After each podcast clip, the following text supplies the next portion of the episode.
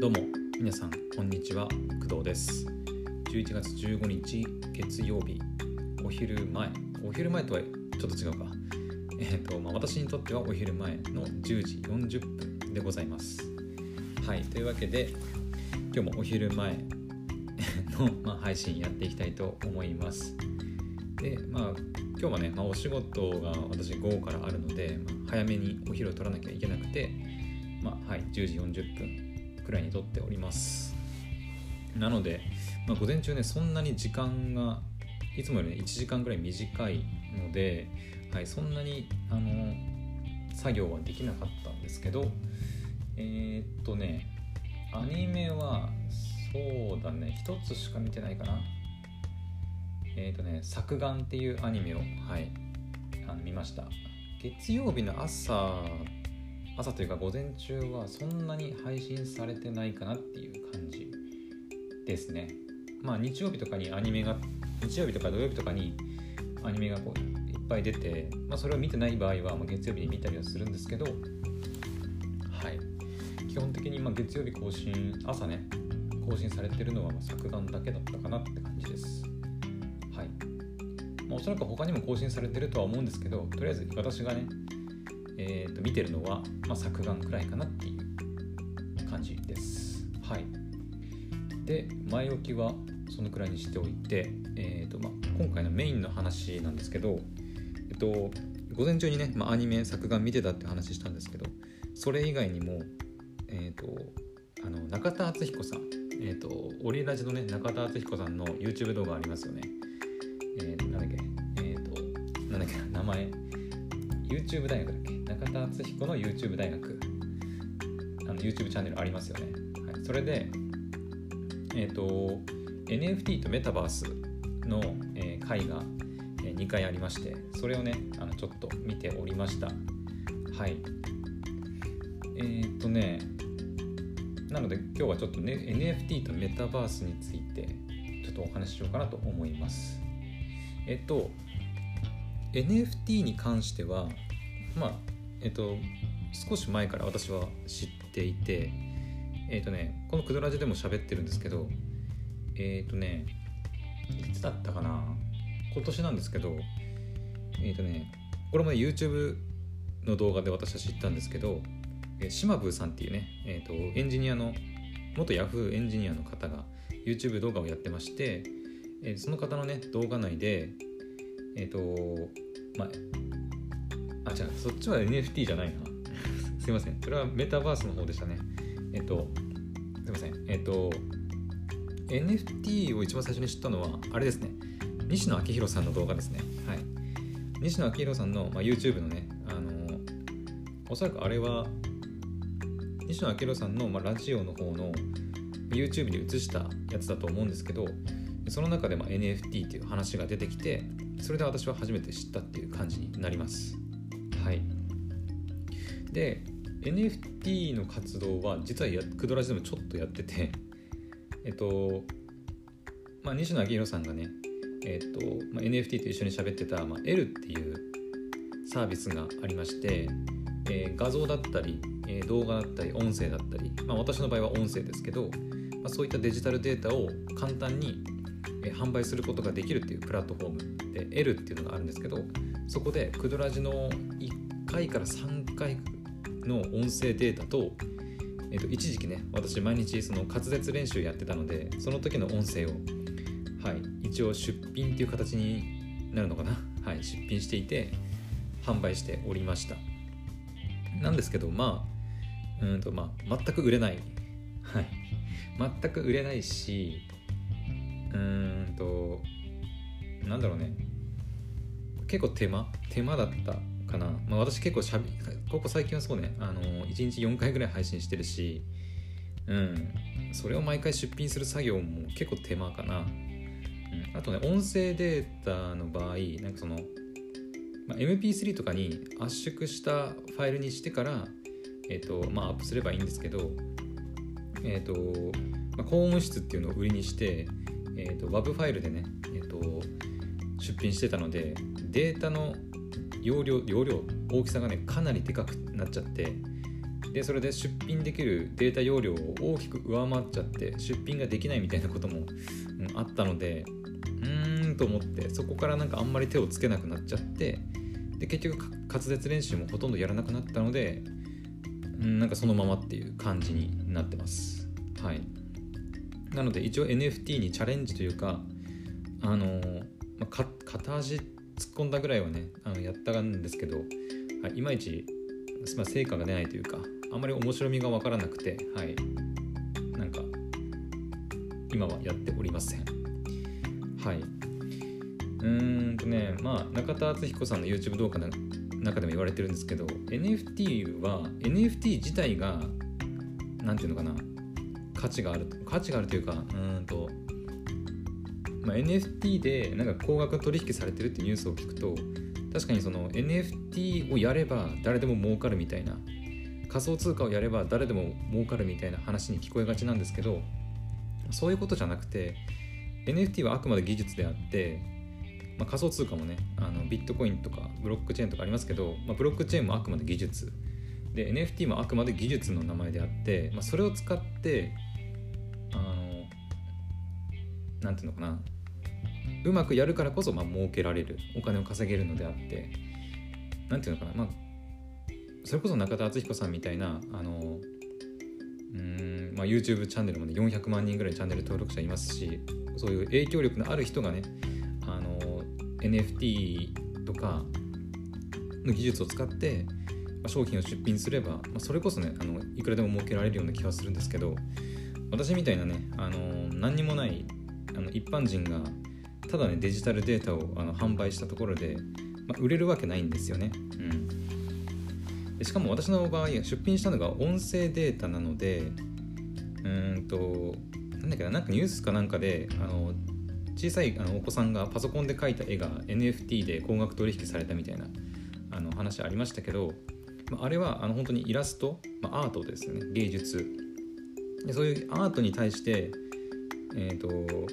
まあ、価値を見出した人がいてでそれで高く売れたっていうことですよね。で私の場合はま音なので、まあ、目に見えないものですよね。そうで別になんか価値があるかどうかって言われた価値は正直ないと思います。一般人がただこうね喋ってるだけの音声なんでその音声に価値があるかと言われると言われると、まあ、私から見ても価値はないんじゃないかなと思います。はい。うん、だからね結構難しいところではあるかなって思いますね。あのまあ、絵を描ける人が描ける人はかなり絵というかまあビジュアル目で見て分かるようなものを出品できる人は、まあ、かなり強いかなって気はしてます。はい、で影響力があって西野さんとか中田さんみたいなね影響力がある人が、まあ、ラジオを撮ってそのラジオの音声とか動画をね出品するとかってならまあそれは価値ありますよね。はい。でもやっぱりうん。何もない人の音声は結構厳しい世界かなと、うん、思いますね。はい。でえー、っとそうだね。NFT うん私がやってる NFT はそんな感じかな。とりあえず今はまだなんもう、まあ、収益も出てないし、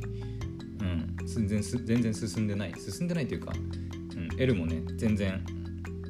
まあ出品もしてないしページすら開いてないっていう感じです。はい。じゃあそのメタバースの方ね。でメタバースの方は、えー、さっき、まあ、言ったんです間違って言っちゃったんですけど、えーとまあ、島ブーさんっていう方ね。あの YouTube 動画で、えー、聞いてそれで私は初めて知りました。でそこから、まあ、しばらくしてえっ、ー、と、まあ、つい最近かな、まあ、Facebook が、えーとメタバース事業に、まあ、専念するってことで社名をね Facebook, Facebook からまメタに変えたりとか、うん、ありましたけど、まあ、そういうところから結構またね今なんだろう世間的にもちょっと熱いワードなのかなっていう感じがします。まあ、NFT と一緒にって感じかな。うん。で、メタバースはまあ、あの中田さんもね、結構説明に困っているような感じがして、やればわかるよって言われて言ってたんですけど、まあ、まさにそんな感じです。私もね前あのメタバースって何みたいな配信したと思うんですけど、うん、結局、まあ、うまく説明するの難しいんですよね。うん。私は確かそのフォートナイトをちょっとねあの例に挙げたりとかしてましたけどそのフォートナイトのゲーム内の中でアーティストのライブができたりとか。うん。あとそうだねあれからちょっと思ったのは、えー、と動物の森とかもねなんかそれに近いのかなっていう気もしました。あの入りましたよね。あのスイッチだっけ？スイッチかな？あの任天堂、えー、スイッチの動物の森。あの世界的に流行りましたよね。あれも結局、えーとまあ、バーチャルの空間内に自分の家を家っていうか土地とか家を持ってでそこにこういろいろ飾り付けしたりして、まあ、そこの中で生活を楽しむみたいなあのゲームなので結構まあメタバースと近いものがあるんじゃないかなっていう気も、うん、してます。はい。でメタバースに関してはあの私はね知ってはいたんですけどあのなかなか、まあ、なんだろう何から手出していいかわからないっていう感じでもともとゲームは好きで、うんまあ、アバター作ったりしてあの、まあ、ゲームしたりはするんですけど、まあ、メタバースを意識してなんかゲゲームというか何かをしてるっていうのはまだないかなっていう感じです。はい、で強いてあげるんであれば、えー、まあ、ここ最近ねあの始めた、まあ、リアリティとか、まあ、クラスター今注目してる、まあ、クラスターとかかな。うん、でリアリティは、えーと、スマホのアプリ一つで、えーとまあ、フェイストラッキングができてでバーチャル空間上の、まあ、アバター自分で作ったアバターと自分の動きをこうリンクさせるというか、まあ、顔の動きだけですけど、まあ、それができるようになると。でクラスターはまだね、あのー、私は登録すらしてないんですけど、えーと、いろいろねサイト内をこう回ってみるといろいろねあのワクワクするようなことがいろいろ書いてあってもう今すぐにでもやりたいんですけど、はい、今日と明日はちょっと時間がなさそうなんであのちゃんと時間がバッて取れるところを見つけてね、あの思いっきり楽しみたいなとは思ってるんですけど、まあクラスターはまさにそのメタバースなのかな、うん、バーチャル空間上でいろいろ楽しむっていう、うん、ものかな。そう考でもそう考えるとあの VR チャットとかもそんなもんそういうものなのかなって思ったりするんですけどどうなんですかね？私 VR チャットもやったことないんですけど、うん、なので、まあ、クラスターとかねそういえばあのクラスターと、まあ、リアリティねアバターの連携機能があるらしくてあの、まあ、リアリティで作ったアバターでクラスターの、まあ、ワールドをね遊ぶことができるっていうのがあるので、まあ、その辺もやりつつ、うん、クラスター楽しんでいきたいなと、うん、思ったりはしてるかな。うん。でも本当なんかすごいよね。まあ、中田さんの動画内でもあの、まあ、アートに始まり、ゲームファッションスポーツ音楽とかって話されてましたけどうん。音楽ね。音楽データが NFT で売れるんであればうん。このクドラジのね音声データもいずれ売れる、まあ、いずれというかまあ売れるっちゃ売れるんですよ。あの出品はできるんですけどまあ買ってもらえるかどうかはまた別の問題だけど、まあ、出品はできますとね。うん、ああとメタバースであのサンドボックスの話されてましたね。サンドボックス私全然知らなかったんですけどちょっと調べてみたら、まあ、中田さんの動画でも説明されてるんですけどあのー、まあ、バーチャル空間内に、えーと土地をね有限の土地を作り出してそこを売りに出して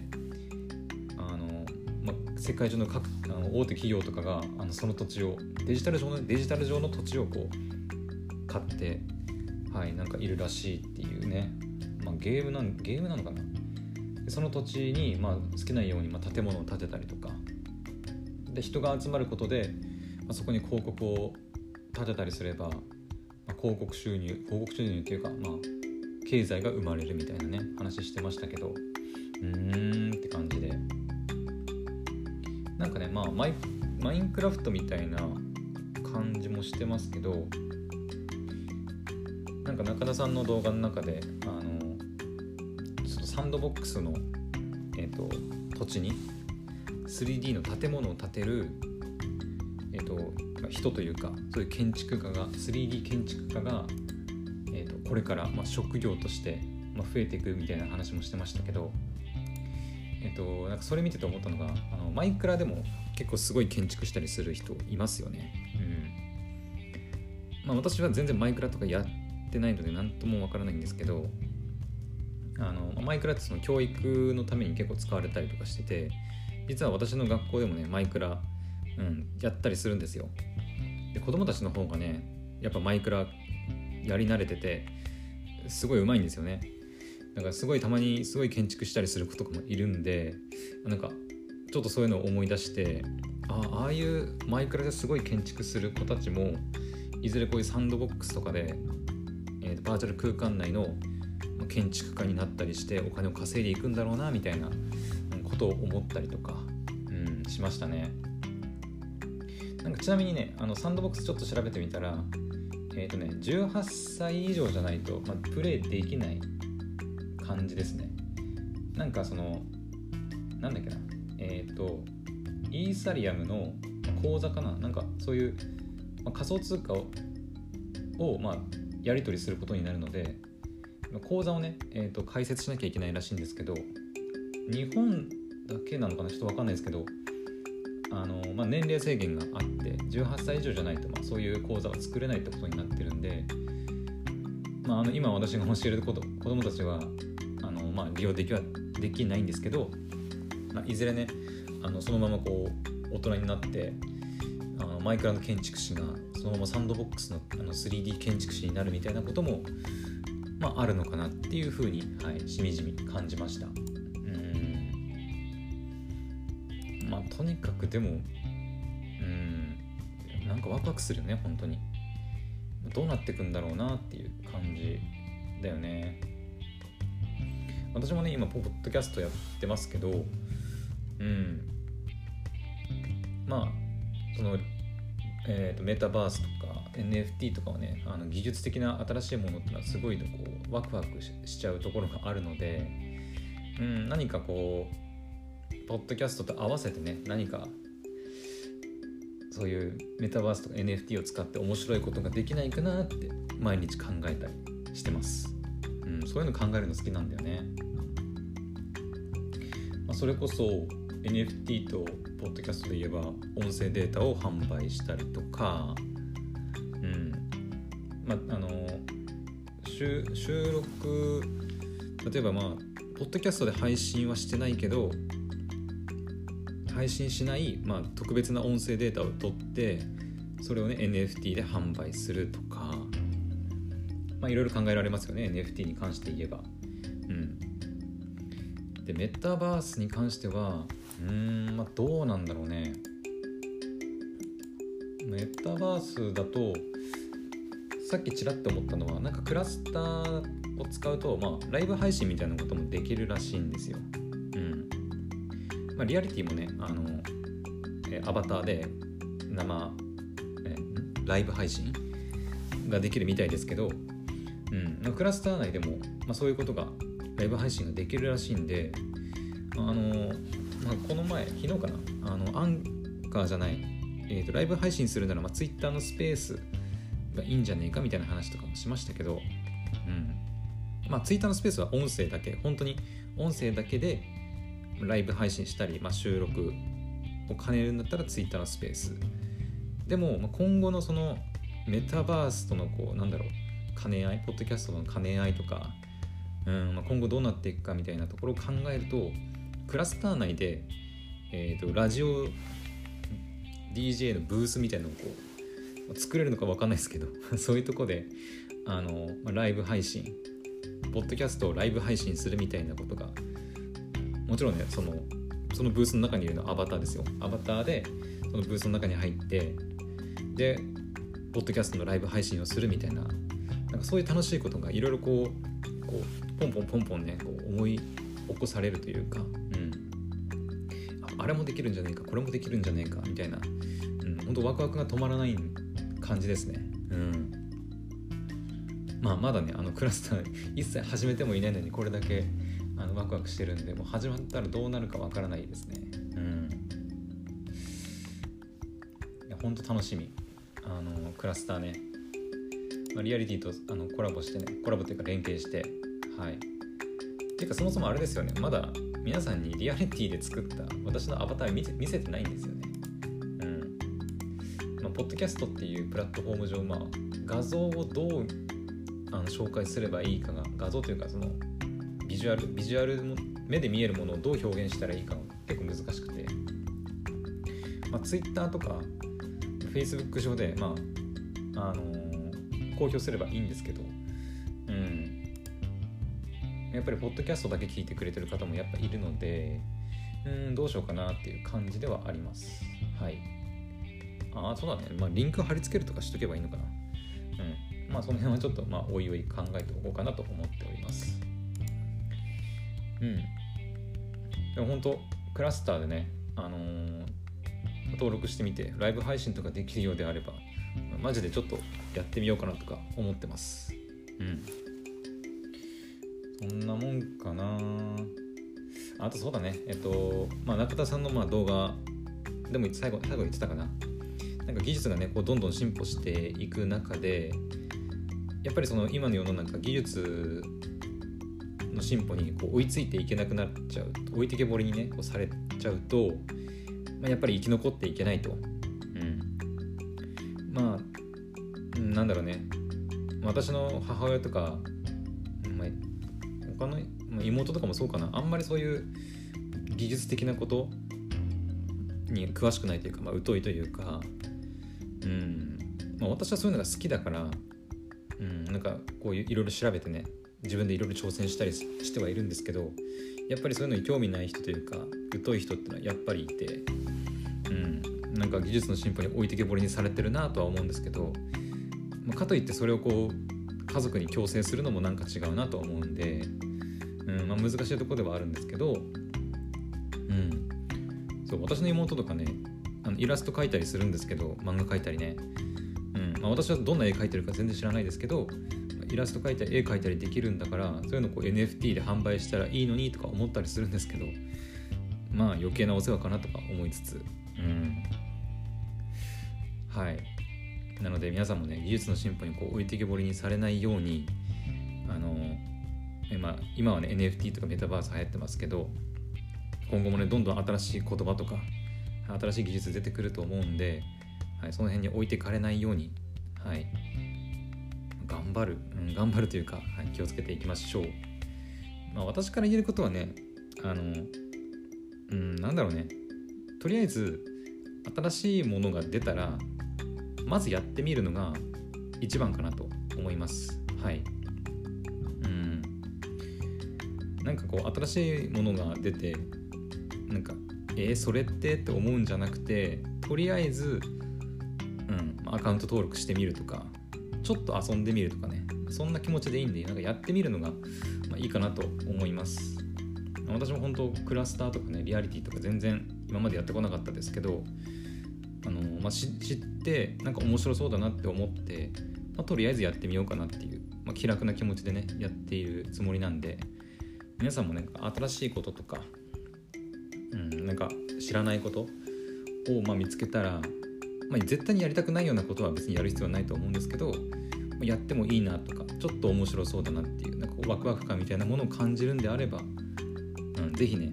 まあ、やってみるのがいいかと思います。はいというわけであのちょっと長くなりましたけど、はい、お昼前の配信は以上なります。はい、ではまた次はねお仕事終わり私今日午後から仕事なのでお仕事終わりの夕方の配信でお会いしましょう。それでは、バイバイ。